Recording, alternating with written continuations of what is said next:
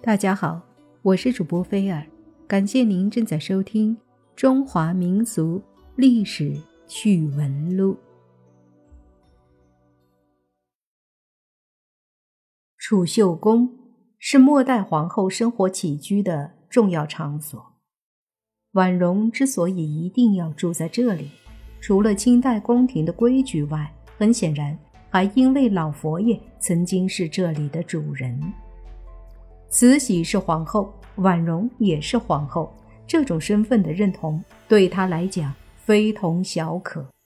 而且，慈禧最初在这座宫里居住时，也不过是咸丰身边一个没有什么身份的嫔，后来竟成为统治全中国的一个极具威权的女人。作为皇帝的妻子，她有所寄托的正是这种。对于未来的憧憬，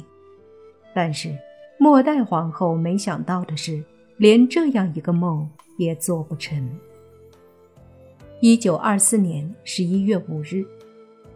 冯玉祥军队的皮靴砸踏的声响打破了宫墙里的平静。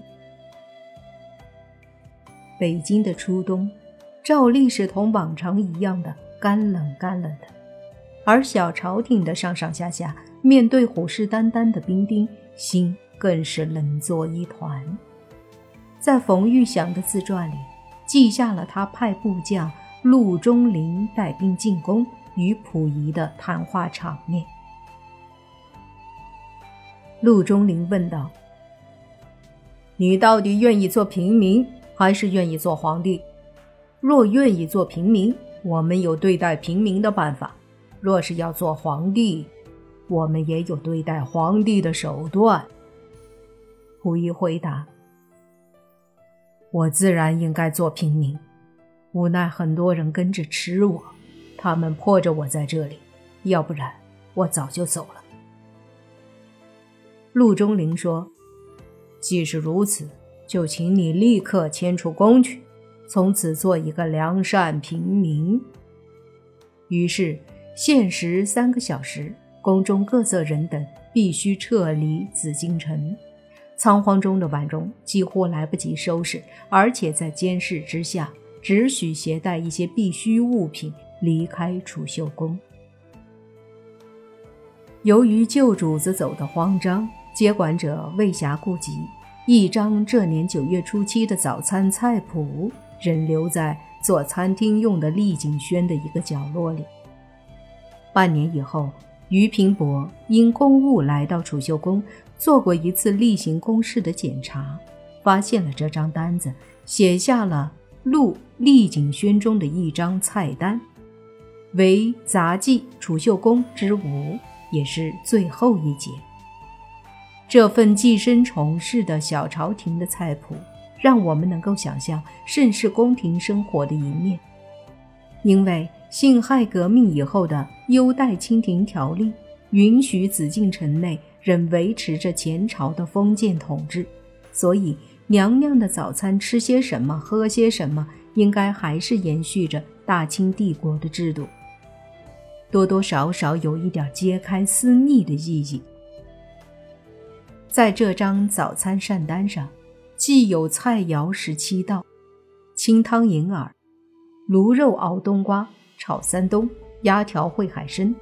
隔人烩豆腐、红烧鱼翅、刨羊肉、烩酸菜粉、锅烧茄子、红烧桂鱼、炒黄瓜酱、干炸肉、羊肉血白菜、大豆芽炒各大鹰、黄焖鸡、摊鸭子、木樨汤以及热汤面和熏菜两道，酱肘子、熏肝、真实十三种，猪肉满手、烙饼。荞面满手，包金卷、紫米扇、白米扇、小米扇，甜油炸果、咸油炸果，精米豇豆粥、玉米粥、小米粥、香稻米粥。按照近半个世纪以来我们所受到的教育，对婉容这天的这顿早餐必定是不以为然的。但在于平伯的短文中，对这顿过于丰盛的早餐不置一词。这位出身于名门望族的德清于氏的后裔，特地把菜单一一抄录下来，未必是要奚落，更不可能是批判，倒可能是一份同情，更多的是一种伤感。在这篇杂记储秀宫的散文中，偶然间也还是能读到作家丝丝的无奈、微微的感慨、小小的惆怅，以及对权力之下那种弱者身不由己的悲痛。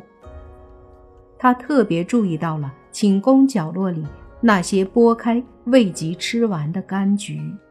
咬了两口就丢下的苹果，和这份在别人眼里也许不当一回事的菜谱。